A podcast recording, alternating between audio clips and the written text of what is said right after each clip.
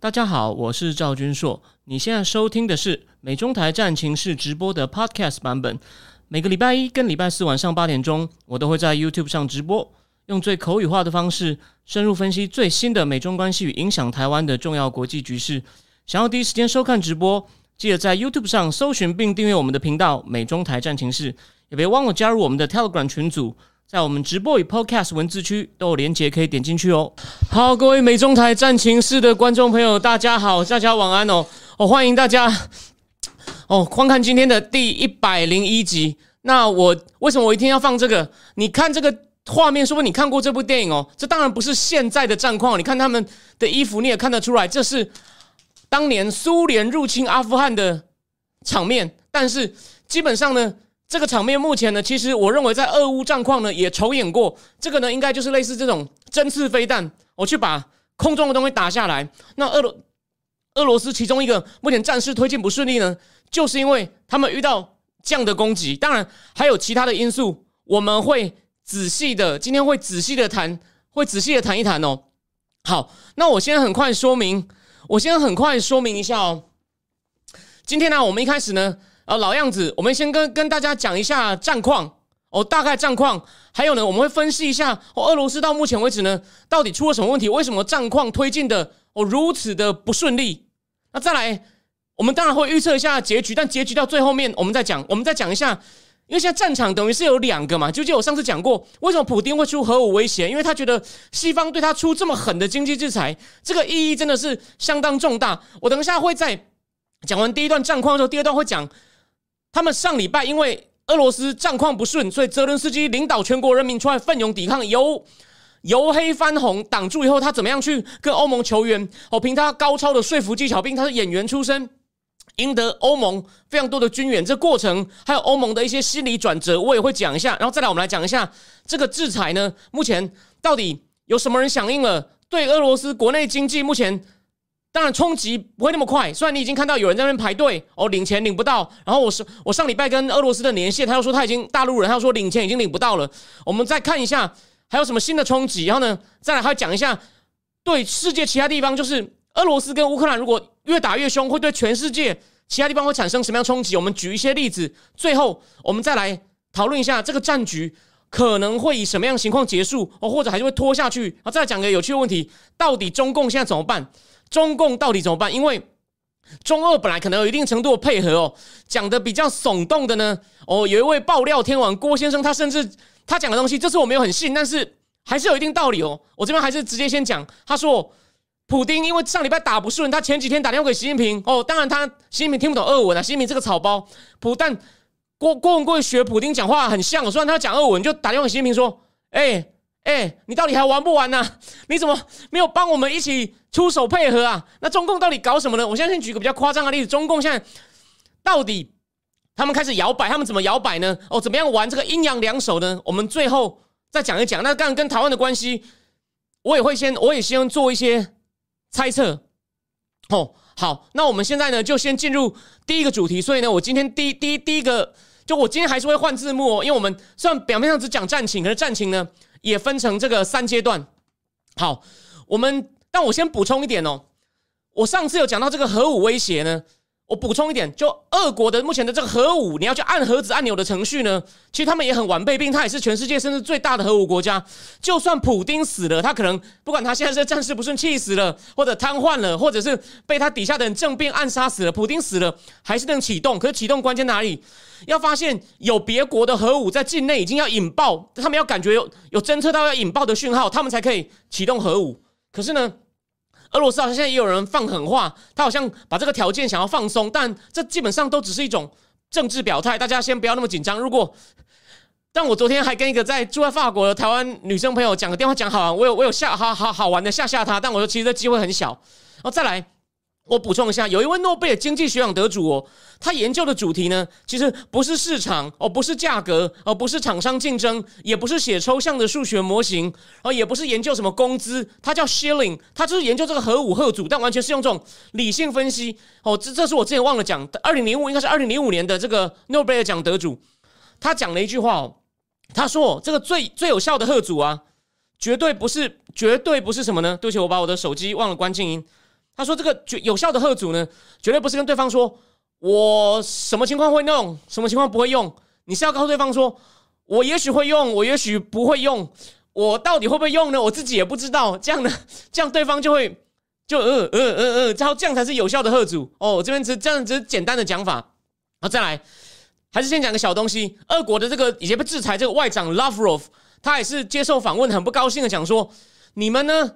你们现在都好像指控我们想要打打第三次世界大战，有核战的这个这个世界大战。”他说：“拜托，是你们吧？又又就讲成是西方要联合起来进攻他，所以他们很会把自己打造成受害者，所以独裁者歪理一堆。但这个今天是大问题，没有机会，没有时间仔细讲哦。就是你不要以为独裁者只能靠只靠暴力哦。”或者我我常以前跟人家辩论嘛，他们都说中共的人民天生有奴性，诶，我认为他们的表现有奴性。这边就是容忍我先讲一下题外话，中共人民有奴性，可是呢，他们的政府还是要不断的宣传说你这样是对的，然后他们就会讲很多奇奇怪怪的理由，但我们在外面觉得很怪，他们在里面久了，有些人真的会相信，就很像你看 Lover 又在说，是你们要侵略我，我们只是反击，明明就是你们在打人。好，这个当然不是重点，我我你们我也不是让你们来那个听这个的。好，那有人我在聊天室问说郭先生的话怎么核实？老实说没办法核实，但是他有些东西事后会被核实啊。简单回答你，好，我们今天最后再补充一点，就是我纠结这几天台湾有人翻译出他的东西了。我以前就在节目里提过那个 Fiona Hill，川普时代国家安全会负责东欧事务的人，他接受美国 Political 访问，有一些摘要已经被中文翻译出来了。Fiona Hill 说，我们某种程度已经在第三次世界大战了。那其他他讲什么？以后我们等一下，我们等一下再讲。好，普丁呢，因为打不顺，所以呢，他在一个礼拜内呢就变阵，军事策略变阵。但我们还是从他一开始怎么做，然后遇到什么问题开始讲。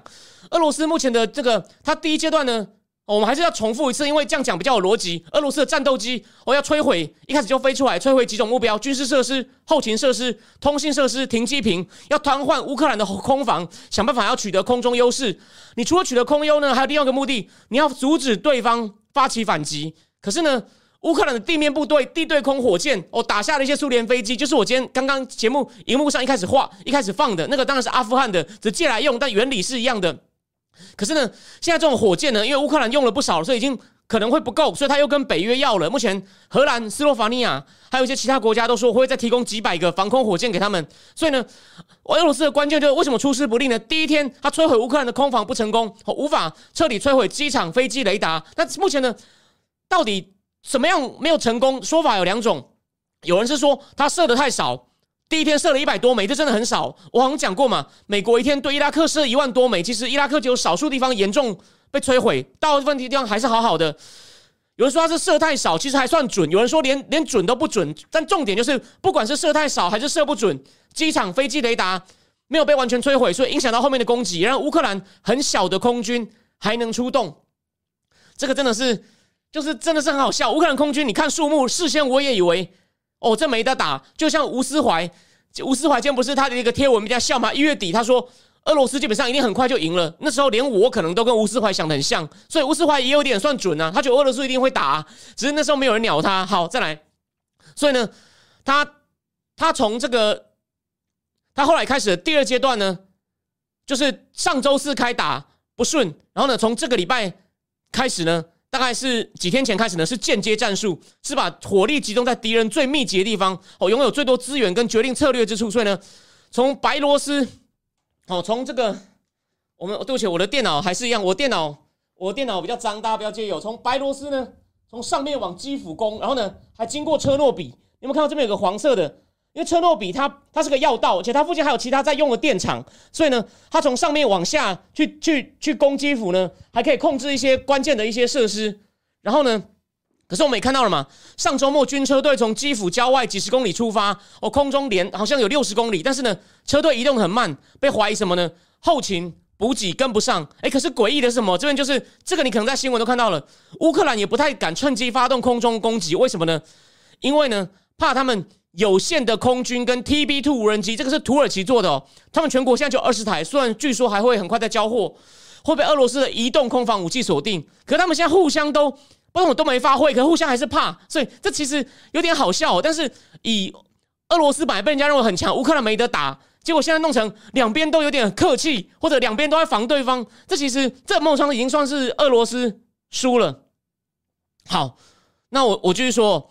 那我我补充一下，这个人可能少知道，这个土耳其的无人机 TB Two，发明的人叫做 Beck Beckyar Tar，他是土耳其一个很显赫的家族。为什么？这个发明人他是 MIT 的博士，他在土耳其的绰号就是土耳其的 Elon Musk。他的哥哥跟他都娶了土耳其总统埃尔段的女儿，你看多显赫啊！他的哥哥之前本来被当接班人，后来是因为经济管理不当被当代罪羔羊。其实我认为，其实埃尔段自己鼓励他这么做的。他的哥哥当过财长，后来被换掉，所以弟弟呢就设计这个 TB Two 少尉无人机的。好，再来，礼拜二基辅电视台被炸哦，专家认为这是想要毁掉。基辅的通讯，然后再来呢？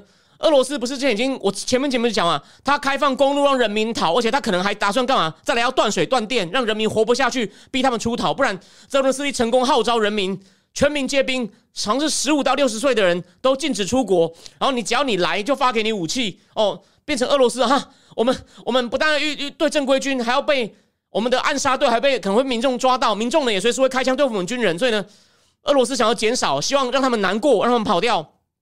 那但下下还没有大规模对平民屠杀，除了在东边那个 Kharkiv，我等一下再讲。那专家目前判断是觉得，普丁其实不太在乎在基辅大开杀戒，不过他在乎一件事，他很怕这个过程都会拍到放上网，所以呢，他现在不太敢动。而且呢，为什么呢？他不想为什么不想被传媒拨开呢？因为他国内的官方媒体都还在讲乌东，乌东在搞种族屠杀，屠杀我们的俄罗讲俄语的同胞。他国内都讲我们只是在基辅做一些军事行动，清除纳粹，不敢讲我们在大规模侵略人家。所以他还是有点投鼠忌器，虽然他心里根本不在乎。好，再来，再来就是我说的，除了基辅东部。哦，还有就是克里米亚嘛，那 Kharkiv 呢？你也听到了吗？有那种炸那种燃烧弹，很残忍的那种，根本就是违反战争罪的燃烧弹。哦，也炸了一些民宅，然后呢，也有飞弹、导弹都在那边打。那其实有些平民已经阵亡哦。那虽然俄军知道不该攻击平民，可是我提醒大家哦，这就是一种威吓战略，要叫叫做 terrorize，让你觉得很害怕，而且呢，也增加谈判筹码，因为他们不是几天后要第二次和谈吗？第一次我不就跟你讲，我根本就不看好。果然，你看要谈第二次，那他就要增加筹码，要让你希望能够赶快结束，叫我停火或退兵。我就现在故意把你打得很惨哦，让你虽然说这样违法，可是这就是增加筹码，所以这是一种很古老的战略。而且呢，大家说我们应该要谴责他，因为对平民真的是手无寸铁的人是不公平。可是没办法，这是一种有用、一直被用，但是很不道德的方法。好，那再来呢？总之哦，从上礼拜六开始啊，这个。扩大，就我们第一扩大战事呢，是就根据我们现在收集到外面的资料，觉得俄罗斯当初觉得他们以为基辅政权基辅基础很脆弱哦，一打很快就倒，结果呢不行，就开始扩大战事，所以说海陆空三面作战。所以呢，我们再来看一下哦，他现在啊，他现在在在在在这边呢，他今天你看嘛，他今天有些斩获了嘛，在这个叫做科尔钦，科尔钦这边已经攻下来了，然后在马里乌波呢，目前也还有激战，然后呢。金融时报说，他他现在往这科尔沁西北方这个叫做米亚，那个叫做 Miko Life 哦，也在打，所以呢，他打算把这个南部南部为什么会好呢？我等下会解释给你听哦。然后奥德赛，奥德赛也在攻，然后大家等我一下，我再我再亮一张照片，我让大家看一下这个这个是南南部南部放的更大的哦。他现在不止在攻，这个科尔森已经打下来了，奥德赛准备要攻，然后呢，还有这个地方，还有这个地方。叫 Ch 这个叫做什么 Cherno Mor Mor Morosix 这个地方，反正他想要把整条海岸线全部拉下来，让物资没有办法从海上进去，整个都变他的。所以呢，这是法国媒体讲的，奥德赛还有旁边另外一个小城也也都也都也都要打。然后呢，这个这个是就我刚讲那个城市，他想要把整块都打下来，而且南方进展最顺利。为什么？我上次好像已经有讲过了，那个 Fox News。Fox News 的那个军事评论家 John Kinney，John Kinney 说对，聊天室有人说对，他在东部用真空弹。John Kinney 说，在南部的，因为他们已经占有克里米亚，他们有很多设施资源，而且呢，他们在南部的军队啊，本来就是南部军团的，很有默契，演习很久了。可是呢，他说从白俄下去的都是一些杂牌军，所以呢，打的那么差，杂牌军后勤也不行，什么也不行，那边是凑起来的，不像。南部是本来克伦比亚已经被俄罗战俄罗斯战有资源，而且呢，在南部部署的本来就是南部战区的，所以呢知道怎么打，所以现在南部是唯一有斩获的。所以你看这个东西哦有差哦，这个东西是有差的。好，再来，我刚刚讲了嘛，就是刚刚我写的，在亚速海旁边那个叫做马马里马里乌普，马里乌普也陷入危险，因为呢，这个马里乌普呢，它上面上面就是那个乌东那些分离主义者哦控制的区域。那理论上呢，马里乌普是对全世界开放的港，可是呢，俄罗斯也会从这边运武器跟部队上来。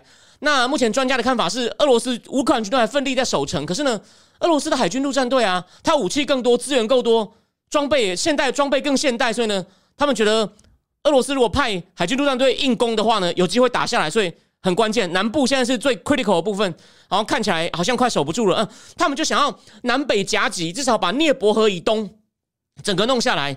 以西呢，现在有些城市或交通线被零星的攻击，可是涅伯河以西，也就是。从白俄罗斯哦，经过基辅一路流到南边的，他们以东好像想要把整个吃下来，然后呢，就是原来想的嘛，逼泽伦斯基下台，或直接把他斩首，然后换一个有没有傀儡已经出来？就二零一四年被推翻的亚努科维奇，简直像个宠物一样被普丁带到白俄罗斯，说这就是我本来要选定的新总统，就老总统回来复位啊！我这人有点像，举个例嘛，如果假设啊，这是换，我不是咒我，如果北京把台湾。开始打台湾或打下来了，哦，他可能就就把 就马就马总统马总统回来当这种这个举例啦。当然蓝营的人可能会很生气，说你又在那边抹红哦。我只是我只是哦，我只是举例。好，继续。那基本上呢，刚刚我就说了嘛，周三早上空降部队哦，你看他真的急了，他出空降兵从这个 Kharkiv。就东部那个城可可以发射这种无差别的真空弹导弹，然后呢，在外围发生激战。那但是上礼拜呢，其实在基辅三十公里外，俄罗斯曾经也曾经用空降部队空降去打，可是也不顺利。所以呢，这他现在敢模仿从 Kharkiv 一样空直接空降基辅市中心吗？专家认为机会不大。为什么？因为俄罗斯怕基辅还藏有有效的防空飞弹对付空降部队。因为之前有个有个讯息嘛，但没有被证实说俄罗斯有两架各载有一百多个空降兵的。军机被击落，好，那最后再讲再讲一下哦。其实哦，不只是那个我刚我刚讲的，最就说不止，其实他现在只打算哦，等我一下哦，他现在最后再用地图再用地图一下，他想要把整个南部打下来以后呢，我说他想要切一半嘛，他中部他中部这边呢叫做这个如果翻译叫做扎波罗热扎波罗热这个黄色这里有个很大的电厂，他想要占电厂，哦可能断电或控制乌克兰，然后呢就是这算是算是。中部偏南的，那是另外一个算地理上另外一个区域哦，就很像我们说的张云家哦，不是高平，不是不是南高平，是张云家，他也想要把它占下来，然后上面再先占住基辅，然后可能再往下攻，所以他开始南部差不多了，开始往这个扎波罗热也要攻电厂，然后西部我说比较零星，所以呢，这就是目前大概的战况。好，再来讲，我们来讲个最有趣的问题，我我这边引用专家意见，为什么俄罗斯？空中优势没有发挥，他到底怎么了？为什么没有看到他的飞机出来把乌克兰空防摧毁，取得绝对空优，然后再开始掩护，不管是掩护空降兵或掩护坦克，可以这样子长驱直入呢？哦，我引用专家说法，我们我们我们来讨论一下，这是第一阶段。大家别忘，俄罗斯大概有三百架飞机哦，但目前很少用在入侵，不像之前在大家还在猜会不会打台湾，大部分都说不会打的时候，普京已经布了几乎十九万的军队，北面、东面。南面最后这十九万军队目前好像已经八成进到乌克兰境内了，八成的地面部队都进去了，而这十九万已经相当于俄罗斯本来是陆军境内的八成哦，所以我不知道我们有在节目讲过，俄罗斯本来派出在远东跟中国边界的军队都已经移到那个人少到比第二次世界大战德军入侵的时候，那时候在远东边境守跟中中国边境的军队人数都还比现在多，就是二战的时候守在中俄边境的军队比现在。守在中俄边境的军队多，所以你看他跟中共有默契，这个我们最后再讲。所以呢，他真的把远东很多都移来，就是移到白俄罗斯啊，移到移到西边啊。所以那些杂牌军哦，现在沟通协调上出了很问题。可是最重要问题就是，到底为什么乌克兰就说俄罗斯没有办法取得空中优势呢？这边有三种说法哦，只是供你参考。因为专家说他也不认为这说法一定对哦，只是只是有可能。第一个。第一个，他说：“真正，他说他可能是因为他有这种导弹 guided missile 的苏凯三十四的导弹太少，他供叙利亚又用掉一堆。他说他能够带导弹的只有苏凯三十四、苏凯三十跟苏凯三十五，有时候当护卫，他们的导弹没有办法导哦，就射出去就射出去了，会打到哪里不知道。他这个苏凯三十四太少，有导弹的苏凯三十太少，所以它没有用。不过专家说这说法好像也也不能够。他说我这个我自己举出这个说法，我自己都没有完全被被说服。他说因为就算你导弹不能导啊。反正你空中你你你的战机那么多，你全力你狂轰也会赢，所以呢，这不一定是个合理的解释哦。那再来第二个，就是三百架飞机为什么最最这这么少动哦？他说哦，第二个原因是，他说是因为他们很少去训练跟地面部队密切协调，所以他说哦地面也有防空部队，然后空中也有我们自己的飞机。他说这样会变成误伤友军。他说。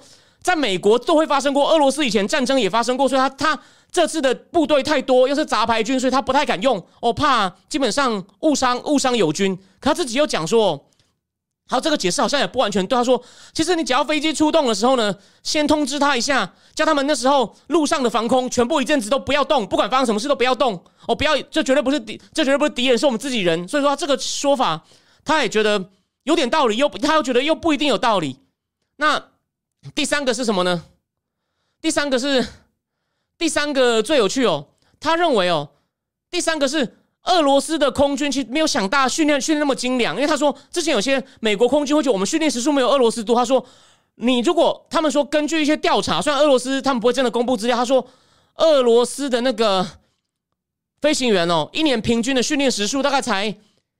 大概一两百个小时而已。他说，如果你再考虑到一些直升机、运输机的话，他们战斗机的飞行飞行员的训练时数不到一百小时。所以呢，他现在不想让人家看到他们真正的实力。他在藏拙。如果再套一句郭文贵那个口头禅，以前他喜欢说是驴是马，拿出来溜溜就知道。他很怕被你。他说第三个理由可能是他很怕被你看出他是驴。他们的飞行员呢，训练训练不足。所以呢，不管不管这三个哪理由是哪一个，他们的三百多架飞机现在很少。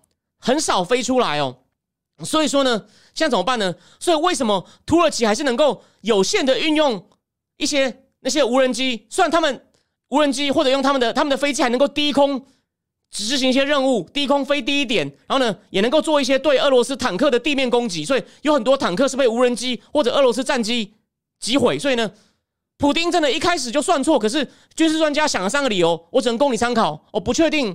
不确定怎么回事哦，基本上不确定。可是呢，他没有空优，真的是一个非常诡异的。大家事先本来都认为就是这样狂轰滥炸取得整个空优，然后呢，第二波再用空军掩护，可能大举的空降兵或路面的车队一起来。本来美国不是都评估吗？所以美国情报也没有完全准啊。他本来虽然他说他会动手是准的，他本来不是说四天攻下吗？这个不是我乱讲的哦，我在很多专栏里面都写说，他说奥运前后动手，但中共有拜托他。这个我最后再讲。其实不是有从马里乌波投降的俄罗斯的，好像是海军的叛变的官兵的文件上面发现，他们本来就是二月二十最后一天冬运的时候动手，哎，所以中共也不是笨蛋，中共也知道普京有在奥运动手坏习惯，有拜托他，所以他二月十九、二十两天实际上在乌东找借口，然后呢，再过两天先派维和部队，他这是给了习近平面子，上礼拜四才正式动手，好，所以可是呢？他上礼拜四才才基本上才正才正式哦动手。那这边补充个很有趣的哦，白俄罗斯总统今天不是说错话吗？他还公开在媒体说你们的东风飞弹对着我们白罗斯，他都不敢讲。白罗斯现在也射了很多飞弹进进乌克兰境内。反正他说他还讲哦，俄罗斯打算呢从这个我刚讲的那个东南部的奥德萨港呢一路攻进另外一个叫摩达维亚共和国里面一个又是被俄罗斯。支持了一个小的独立自主区，哦，叫 Moldovan，Moldovan 区的 Trans 什么 Trans Transnistria 川川西法尼亚那个地方。他说，我们准备从奥德赛一路穿过去，所以现在又有个国家可能被打算，他也不是北约成员。呃，人家说，所以白俄罗斯总统也是跟拜登有点像，不小心把底牌泄出来。好，所以这个真的是非常好笑。好，那所以呢，我们这个阶段呢就没有空优，造成他。他们你看，他本来就是希望二月二十发动，然后呢有空优狂轰滥炸，有空优情况下占住几个大城市，泽伦斯基要么赶下台，要么逼他签屈辱的城下之盟，至少答应永远不加入北约，然后呢去武装，可能这些打烂的东西不让他修哦，然后甚至同意俄罗斯在里面驻军，然后呢，乌东两个共和国割让给他，不加入北约，然后呢，可能再花一点时间确定没事哦。如果把他留着，泽伦斯基，或者是把他换掉，换一个人，三月六号就结束，光荣撤军，普丁大帝威武。结果现在变成这样，就是因为我刚刚讲的空军没有成功出动，结果到现在进来的战车车队还会被。乌克兰有限的空军跟无人机攻击，那为什么他空军不出动？三个理由，欢迎大家自己想一想，我也不确定是哪一个。呃，有人说海军叛变，怎么想起波坦金战舰？OK，我只知道波坦金城堡。然后 Steven 许说，俄罗斯将最宝贵的飞行员折损在这种不带来回多的战场上，短期内很难补回来。呃，没有，他们现在还好啊，就空军还没出动啊。所以我提醒大家哦，专家是说，现在才打了大概。现在才打了，打到大概第五天、第六天哦。俄罗斯会不会后来大举出空军？他说：“你不要排除哦，你不要排除哦。”那当然，就是说他现在最精锐就是有导弹的苏凯苏凯三十四嘛。然后呢，三十五跟三十是没有导弹的，就是飞出去不知道飞去哪里的。他说他们总共。这个这个苏凯三十跟三十五加起来大概快两百架，然后剩下的大概是苏凯三十四。可他现在这个动的很少。他说：“你不要排除他可能还是会冲 keep 一兵，头已经洗下去了。”然后有人问说：“飞上去没油怎么办？”这个应该还好了，这个不是路上的，没油就赶快飞近一点啊！应该他会自己知道什么时候飞回来啊。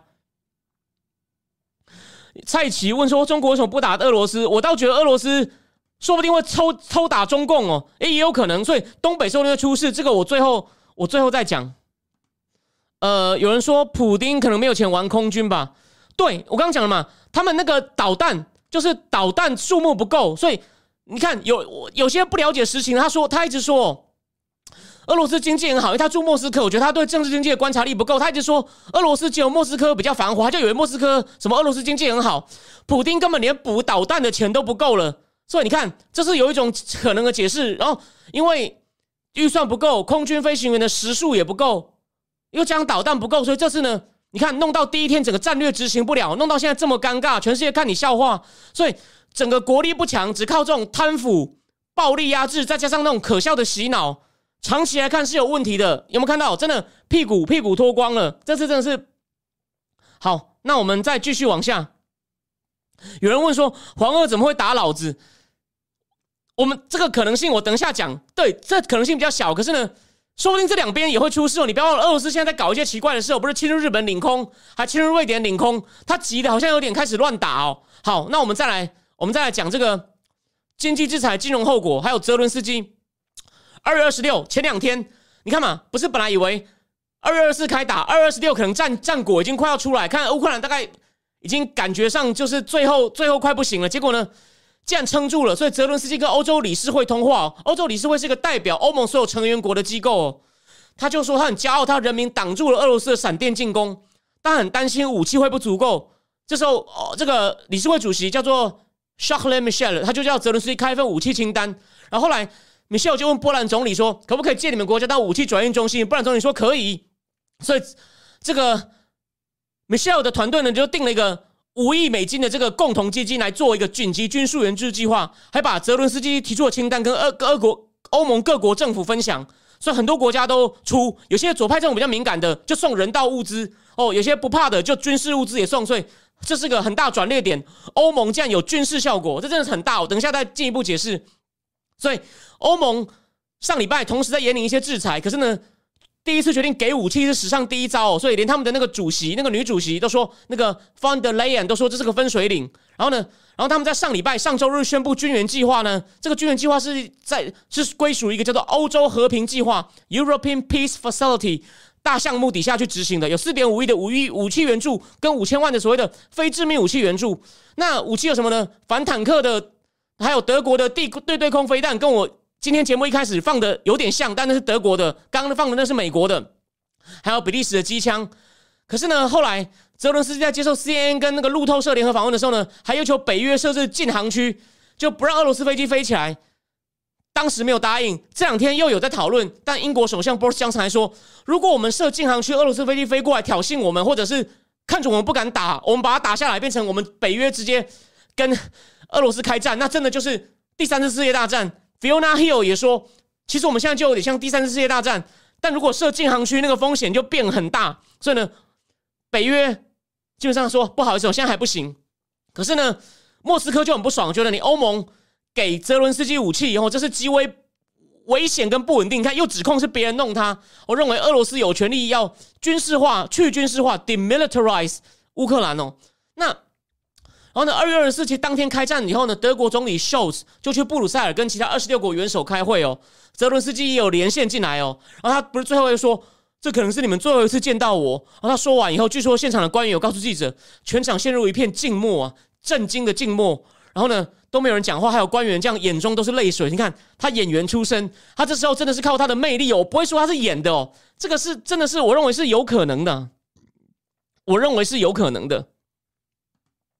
他用这种很有强力、这种这种天生的那种很能说服人的，他演技所磨练出来的，我认为是真心的，绝对不是说开玩笑的。那那所以呢，而且在那个时候，因为俄俄罗斯真打了嘛，俄欧盟很多国家国内压力很大，媒体都批评我们欧盟啊，跟英美比制裁太温和。那 EU 在上礼拜还一开始还不愿意把俄罗斯逐出 SWIFT，我在节目里面也骂过嘛。但后来泽伦斯基的演演说完以后啊，欧盟官员就检讨。制裁是否足够？我们到底有没有勇气哦？再往前冲，后来就决定，后来才决定，就泽伦斯基改变了他们。你看，他有他的能力，虽然他以前治国治的不太好，我也骂过了。哦，今天不重复。所以呢，就决定要把俄罗斯几个大银行、两大银行逐出 SWIFT，并且制裁普丁跟刚那个我说了很不爽的外长。然后到了开战的隔周一，就这礼拜礼拜一，欧盟还加了一大堆能源、金融、出口跟旅行的制裁。所以呢，俄罗斯的精英现在想外逃也很麻烦的，因为俄罗斯的班机已经基本上不能，欧盟没有个国家会接受他们了。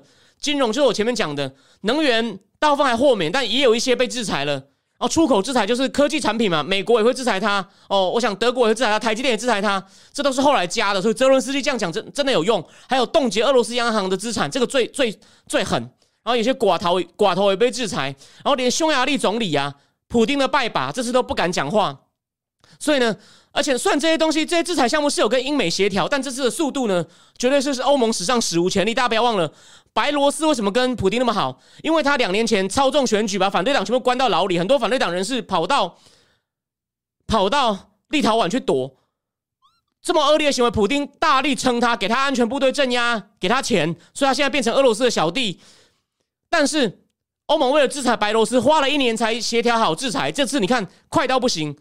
所以呢，普京真的是有战功啊，让欧盟整个醒来、团结起来。所以，一个资深外交官都跟媒体说：“这是不是欧盟的成年礼？我不知道，但绝对是个巨大转变。以前欧盟都被骂是只是一个巨大的 NGO 非政府组织，现在整个硬起来，而且不止哦。还有一个消息，可能台湾没有那么敏感，台湾没有这种问题。欧盟还允许呢，乌克兰难民能够在欧盟境内居住、工作，最长可以到三年。这跟二零一五年因为叙利亚难民问题，整个欧盟形成分裂，完全不一样。那个土耳其。跟欧洲国家闹得很不开心，欧洲国家各国呢也各各有意见不同。哦，东欧国家说为什么都我们收？因为东欧国家首当其冲。后来说德国大举一开收了一百万，哦才好一点，不然其他国家有些就不愿意。所以就是哦，大家根本就没有共患难的心情嘛。所以这个真的差很多。那这个礼拜二呢，泽伦斯基又加加码，他说我要加入欧盟。据说他演说里面最后一段话，他说：“Do prove that you are with us。”请证明你跟我们在一起，赶快让我们加入欧盟。然后他演说好像翻译都讲到，他真的演说很有感染力，所以帮他翻译的人都哽咽哦。哦哦，对，聊天室里面有人讲，对，有一个有一个有一个他们的游艇现在也没有了。好，那再来啊，我我们就来讲一下，在对经济制裁更新一些上上一集没有讲完的东西哦。这第一，这不是开玩笑，你有没有想过，他们现在对俄罗斯做的东西有点像是对伊朗，或者是对北韩，甚至对古巴？但我们提醒大家哦。古巴才一千一百万人呢，伊朗比较大，伊朗有七八千万，所以是个很大的市场。所以当初奥巴马跟伊朗签完和协以后，解除制裁，欧洲国家都狂去。伊朗有七八千万人，那后来因为制裁又恢复了嘛，所以会爽到谁？杜拜，杜拜就像香港一样，香港是靠中国大陆支撑，新加坡是靠印尼，杜拜就是专门赚伊朗的钱，因为伊朗被制裁，伊朗有七八万人，七七七八千万人的大市场，不能做生意，就透过杜拜转一手。可是你们看到，俄罗斯更大，有一亿四千万人，全世界第十三大出口国，也也是全世界排在前十五大的经济体。可是它现在有些银行被踢出这个 SWIFT 就美元体系以后呢，虽然你还是可以做一些汇款，但是变得很不方便。所以呢，大家都不想把钱放在俄罗斯的银行，大亨想要往外移。所以呢，现在有一个这么大的经济体要面临变得像伊朗，你有想过这很夸张吗？提醒你一下哦。所以呢，目前卢布已经大贬，不过今天他好像勉强要撑住。我出门以前看到是一百零四，就说他没有继续往下狂贬。昨天好像有一阵子有跌到一百二十几，好像又拉回来了。但是因为他的央行在海外的外汇下面冻结，他还能够保卫多久呢？不知道哦。国内可能是开始要有通膨。可能再来 Visa 跟 Mastercard 也不能用，很多人就会选择离开。然后呢，现在摩根斯坦利的这个资本指数呢，要把俄罗斯的是从他们整个指数里面去掉的时候，那个地方现在已经不能投资了，所以又有人动手了。你看，金融家怎么舔华尔街？我在媒体上的专栏，或者是我在节目里面都讲过。可是现在他们这样锁他，金融家当然情况不对。尚书大人，你看华尔街大人真机灵啊！那不止哦，不只是做金融的哦，连做实业的 Volvo、通用都停止出货到俄罗斯。做机车的 Harley Davidson 停止在俄罗斯的营运，也停止出货。戴尔跟苹果也都停止销售了。三大船运公司，那个叫 M M Mars 丹麦那家 M 开头的 UPS、FedEx 也停止停止对俄罗斯的服务。这个这个马马那个那个丹麦那家 M 开头的公司呢，他说除了运送食物跟人道物资以外呢，停止预定来往俄罗斯的船。所以呢，他真的好，就是快要变古巴了。所以这个真的值得提醒大家。然后还有更多公司可能因为接下来打仗，如果他对俄罗他对乌克兰越残忍，普丁的形象越糟，那些公司可能就会陆续走。哦，只有少数公司还眷恋这市场一点四四亿人的市场不想走。比如说像 WeWork，虽然 WeWork 在俄罗斯占它的营收还很小，可大家不走。好，再讲另外一个面向。它对世界的冲击，俄乌就占了全世界百分之二十的玉米，百分之八十的葵花油，很多国家的粮食哦，至少超过百分之十是靠俄罗靠乌克兰的小麦哦，或者像埃及也是啊。所以如果这个出口减少变通货膨胀，大家不要忘，最近有一本书被不少财经网站讨论，其实我觉得他讲的是政治经济，那本书叫《价格效应》，我我看了一点点，但后来还没看完，因为比较忙又开战了，我没时间看那本书是一个。哥伦比亚的社会学博士，但其实社会学博士常研究政治经济。这个今天没有时间解释为什么，我大概知道，他呢也是引用了那种联合国资料，就是阿拉伯之春就是会粮食价格攀高，而且他们有讲有可能找出一个分水岭哦，大概能够到那个关键点是多少？我下次补充给大家，我下次没有的话提醒我。今天我我是临时想到，我没有办法进一步讲。然后呢，汽车呢好像也靠乌克兰的这个线 wiring system 也很重要，出出口到全世界。然后还有什么呢？俄罗斯的油、铝、白金做汽车零白金可以做汽车零件跟宝石，如果这些都断掉的话呢，也会带起一波通膨。所以呢，再来，如果小麦不够了，食品价格会上涨，石油价格今天已经一一八了嘛？所以为什么开战前礼拜一我我上礼拜一的节目不是做那个吗？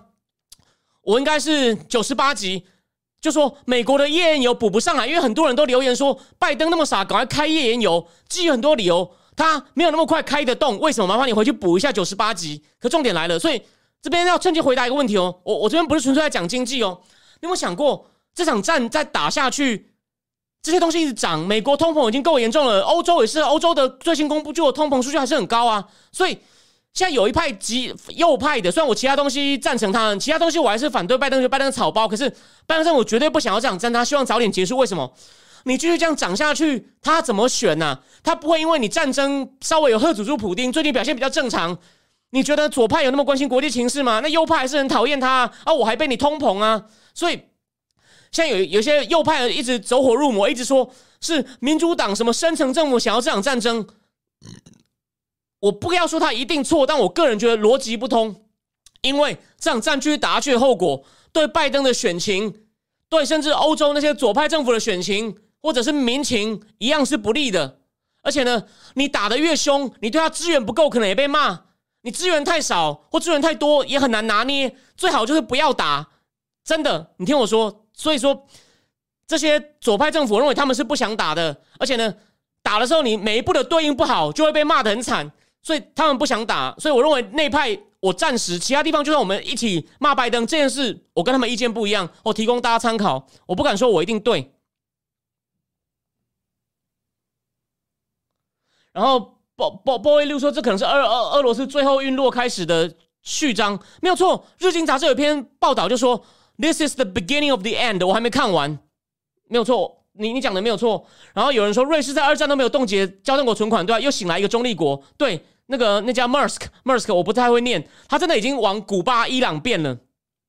欧美石油公司有啊，合牌跟 ExxonMobil 都要撤出啊，所以中共想进去。大家不要忘了一件很有趣的事哦，川普的第一个国务卿 Tillerson 就是 ExxonMobil 的前总裁，所以 Tillerson 常常跟普丁打交道，但他是无意间被拉来当外交官，不然他现在应该很活跃啊。你看，川普时代第一个外交官的公司宣布要结束撤出他对俄罗斯能源公司的股份。第二个外第二个国务卿现在在台北啊，欢迎蓬佩奥。今天太忙，没有时间讲。但今天又不巧遇到停电，这有点怪。但我们先不要太阴谋论。但是我还是觉得这个时机巧的有点奇怪。对，就像通通说的，这种阴谋论真的，现在有些右派的人有点走火入魔，一直说这是拜登跟其他一些什么深层政府，什么索罗斯想要联合摧毁乌克兰，叫普京帮他们把乌克兰弄掉。有这种说法，我我真的觉得蛮夸张的。呃，没关系啊，我们这边有言论自由啊。我们这边有言论自由，他他他只要不骂脏话，他讲一些奇怪的就当做参考，没有关系，也很欢迎他看我办法改变他嘛。我们给给他一点机会。然后昼行灯说，反面来说不会有人说压着乌克兰和谈，也是。哦，还好还好，不要不要有压力，不要有压力。好，那我们现在继续哦。所以呢，这次呢战争只要不打完，你就必须某种程度要加高制裁。如果最后。为了要撤除普丁，连能源都下去，那不是更严重吗？虽然能源是豁免，我前面节目讲过了。所以，但现在专家就说了嘛，俄罗斯国内一定很惨，但国外也会有点惨。那我们是不是要让他继续加压，大家一起惨，把普丁压上谈判桌呢？还是越压他，他会继续狂轰滥炸呢？这真的很难猜诶。多希望能进入普丁的脑子吧。我们最后会提出一些猜想，但是我不知道哪个是对的，因为现在讲还太早。大家不要忘我前面讲的，专家说空军还是有可能会大举出来。好，最后最后，等我一下，我再换一下标题。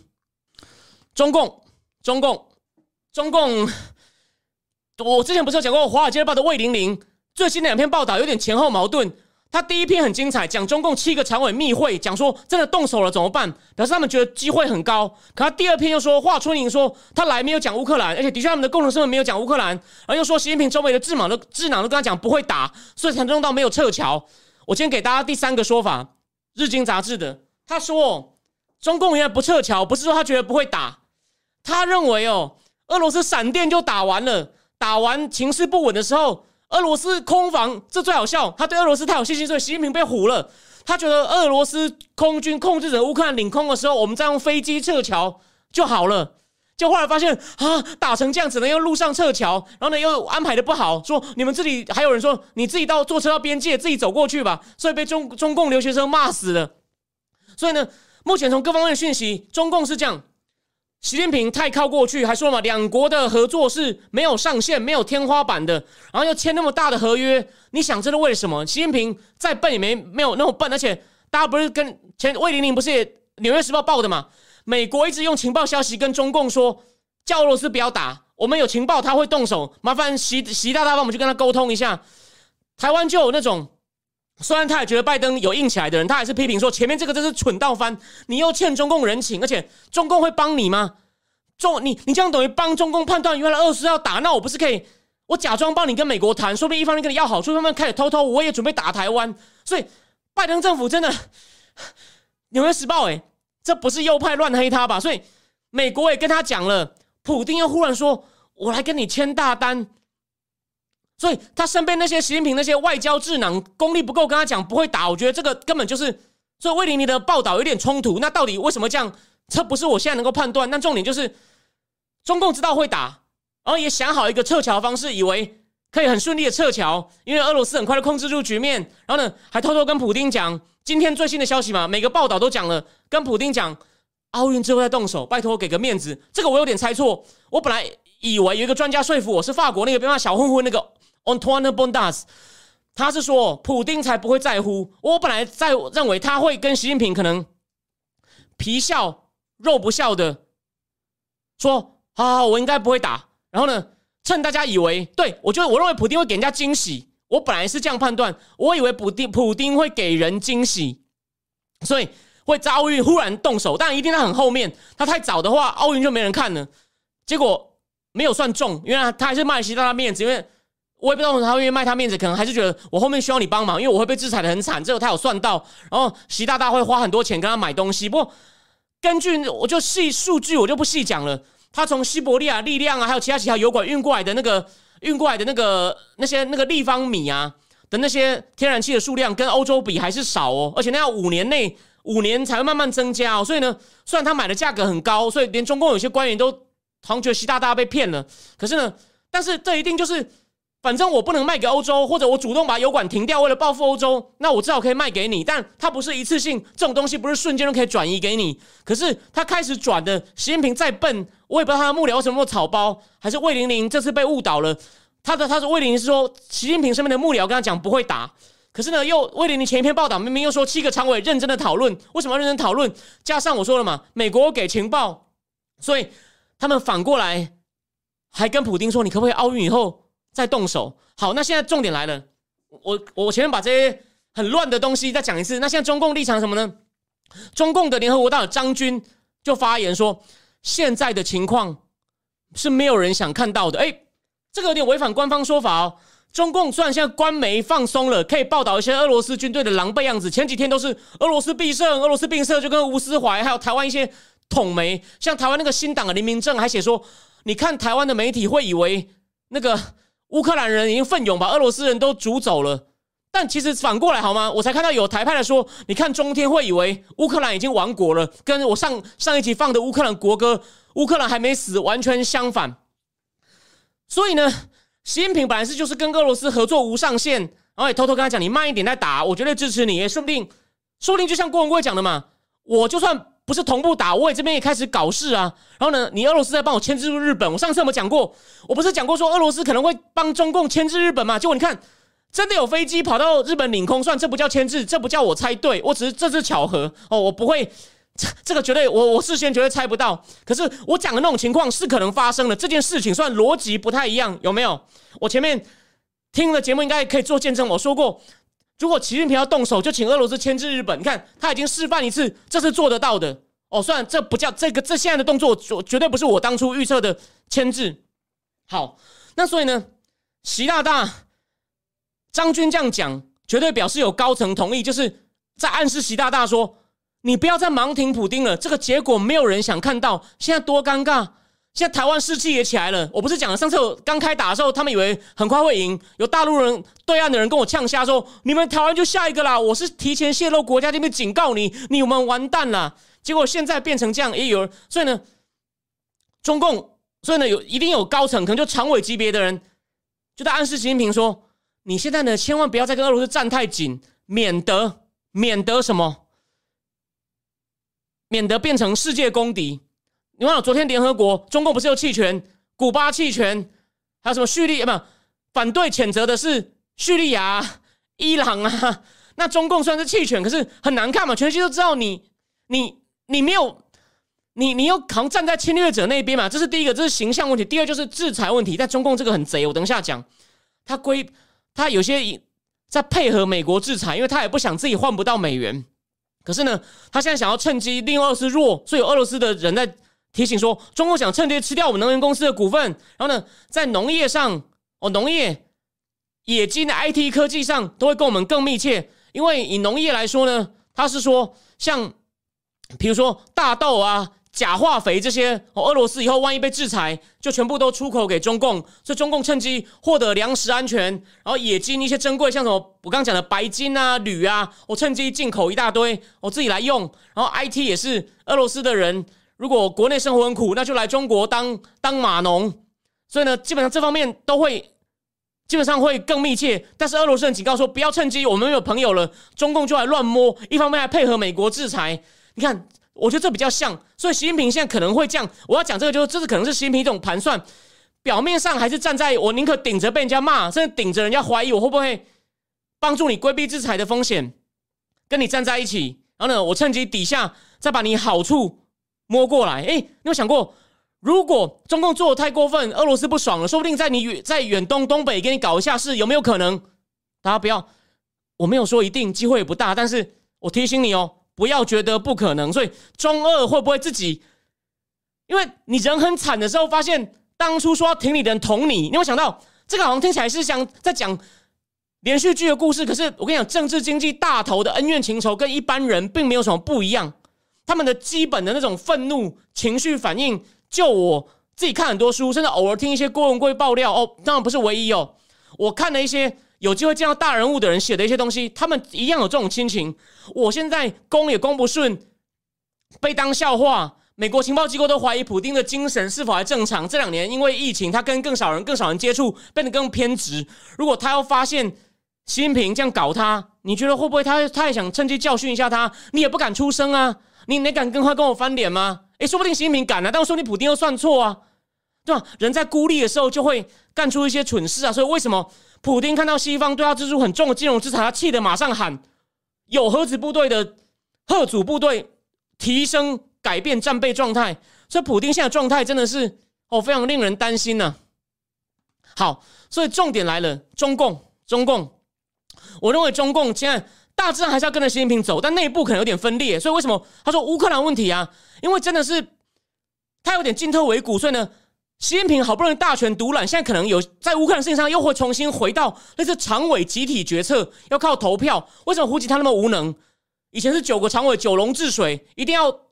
一半的人支持才能够做，那如果九个人互相分立好几派，没有多数没办法做，胡锦涛就变成敲钟叫大家开会的。习近平大权独揽，看乌克兰事情完全想的不一样，所以有常委开始反对他了。所以呢，他如果继续算错，太盲挺俄罗斯，说不定内部常委都会跟他。当然不是说真的公开斗争，可是会造成他权力没那么稳，甚至三连任，说不定。这次如果犯了大错，也有可能，所以他一气之下，说不定他也教训俄罗斯，或者反正谁会先教训谁？万一这个合作很不愉快，对吧？普丁说怎么样？还还玩不玩啊？还玩不玩啊？所以其实有些紧张在这边哦。大家，我提醒大家哦，大家，我虽然不一定会出现，好，所以最后总结就是，中共很尴尬，他最有可能的就是表面上撑，私底下开始慢慢走，但或者趁机捞你好处，但是又为了不得罪欧美。说不定也帮着欧美，也偷偷又一面面拿你好处，一方面也帮欧美打你。然后普丁知道以后，你看普丁怎么修理你？看我已经够惨了，我人民可能会起义，你还这样弄我？好，最后我们来先讨论一下，现在战局怎么样还不知道，但我们来想象一下战局可能会怎么样哦。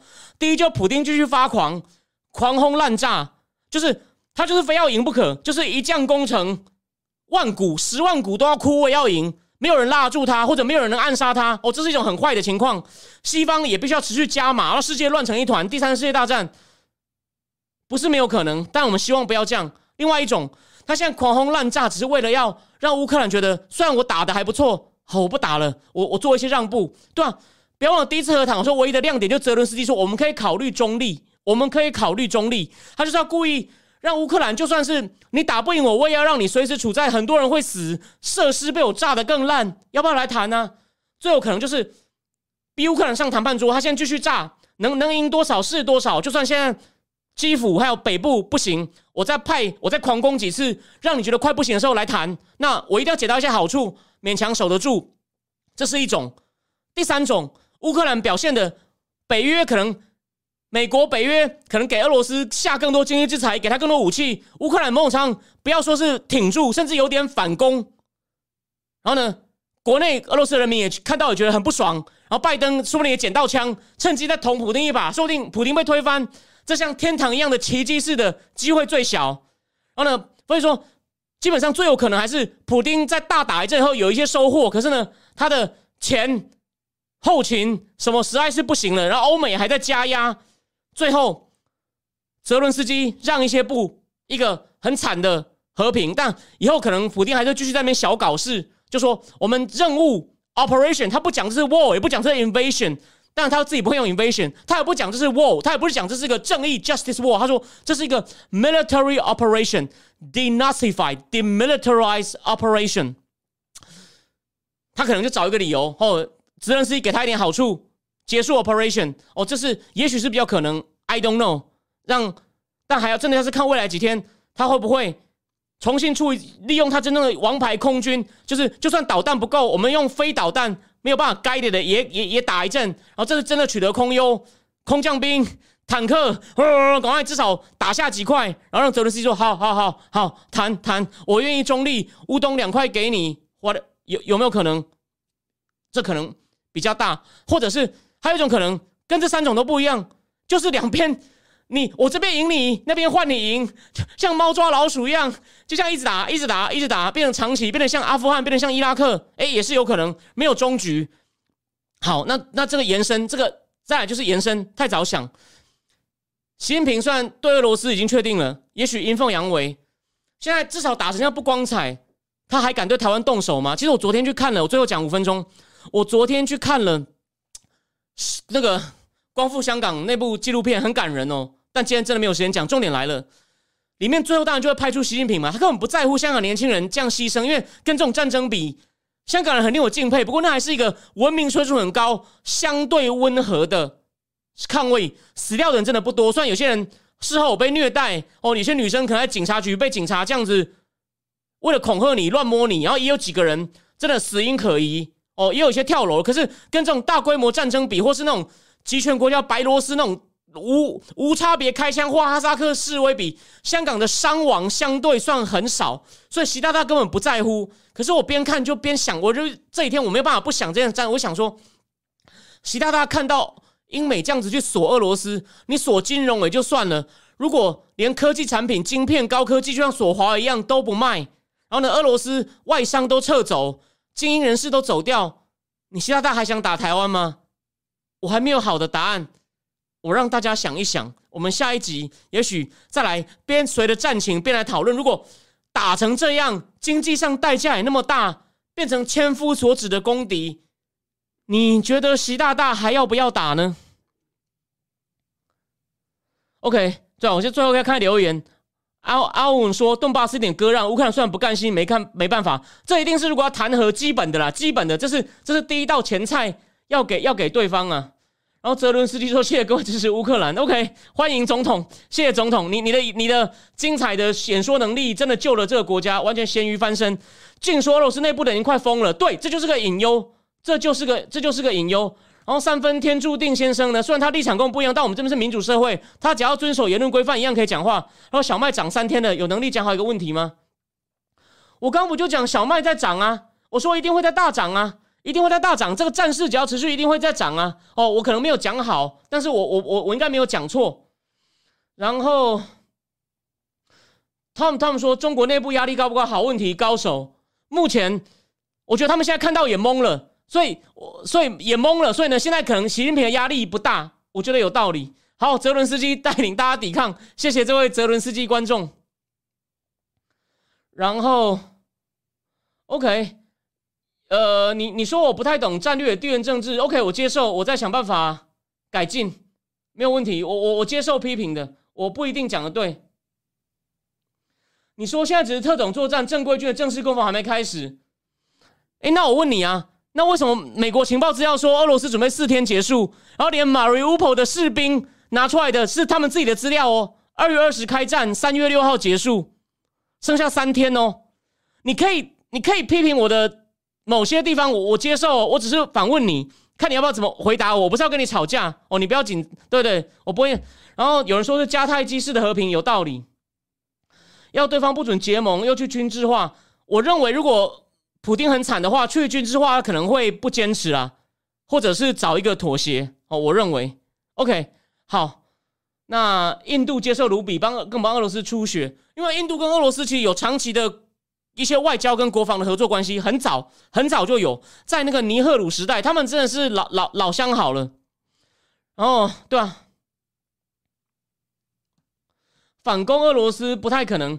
我说是说是在境内反攻啦，攻到俄罗斯是不可能了。I know, I know，这当然不可能，这真的太夸张了。乌克兰的军事那个设备装备其实还是蛮不是不是太行。我说在境内把俄罗斯反攻，然后 M N 你说是宣传战呢？我们那我们就继续看吧，我们看看是不是你说的正规军隐藏实力呢？我认为机会不大，但我不排除。我刚刚不是也讲了吗？专家也说他。他的确可能还有东西没出来啊，我也没有说一定啊，所以，我我我并没有到讲错吧，我只是说有点难判断，因为看起来他好像真的蛮灰头土脸，但也许还有招，对吧？就是保持一的一些可能性啊。OK，一个月我也我接受啊，我接受啊。好，那肖肖元汉说，畜牧业快爆发失业潮了，饲料原料从二月开始涨价，渴望达到一个新高峰。I agree。然后有有有人说，是张世汉说，中国二十大前感觉还是继续维持这种暧昧立场。对我觉得他如果决定。就被吓到以后呢，发现代价这么大又攻不顺，台湾攻台湾一定更难。他可能就是暧昧嘛，俄罗斯好处要拿，然后呢也不得罪英美，尽量配合，有可能啊。但就是不要被普丁发现啊，不要做的太明啊。所以这还是要技巧啊。看习大大有那么大的技巧吗？I don't know，大家可以自己自己判断。好好，现在我还有一个朋友呢在找我，但是时间差不多了，他叫我 call 他。谢谢你，我的朋友上来，我就不讲他是谁了。哦，最后他们他们说哦，他说欧盟前天拥护乌克兰成为候选国，问大家讨论一下，大家觉得离 NATO 近不近？NATO 不行啊！你既然进了 NATO，等于马上第三次世界大战，NATO 不可能接受你，你再加让一个战争中的人加入，不就是那根本不要加入 NATO？要趁你要趁普京不注意，忽然主动打进去，这比他让他加入 NATO 还有用。好，我这个这个我觉得我蛮有把握，这样真的不行啊。好，最后这个 Mika 卡德瓦奇说。拜加登、张伯伦是帮凶啊，现在情况恶化，现在还没对俄俄国天然石油气进行运，可是欧洲不愿意啊，因为拜加登、伯伦怕美国会通货膨胀，说为了让美国可以买到便宜石油，他现在乌克兰人先死，好像欧洲也不愿意啦，所以他的制裁对美国也还有大牌，可他现在决心还不够啊，所以我说拜登表现比较好，但还没有到满分呢，还没有到满分哦，没有到满分，而且他其他地方我还是觉得他不行，对啊，然后 Zero 则说德国总算醒了，感谢普大帝，OK，好。大致上我就先讲到这边，基本上九点了，我们继续看下去。下礼拜一情况怎么样呢？会像刚那位批评我的人，我接受说我我中了宣传战吗？我们就看下去吧，我们就看下去吧。OK，好，那谢谢大家。芬兰有可能，他可能周围的人先加入。有人问芬兰会加入 NATO 吗？好像有些国家会先考虑，是有可能，是有可能。但乌克兰真的不可能，这个我跟 M N 有共识。然后，呃，不过有个有个人说，伊拉克空防三天又崩溃了，乌克兰空防有崩溃吗？这这就是大问题啊！M M，你你要想一想，我没有说我一定对，你要想一想。OK，那现在就这样喽，九点零二分了，Let's go，这是暂时，Let's go，both Brandon and Biden，大家晚安。然后最后留言有一则蛮有趣的，大家可以看一下。OK，就先这样，晚安。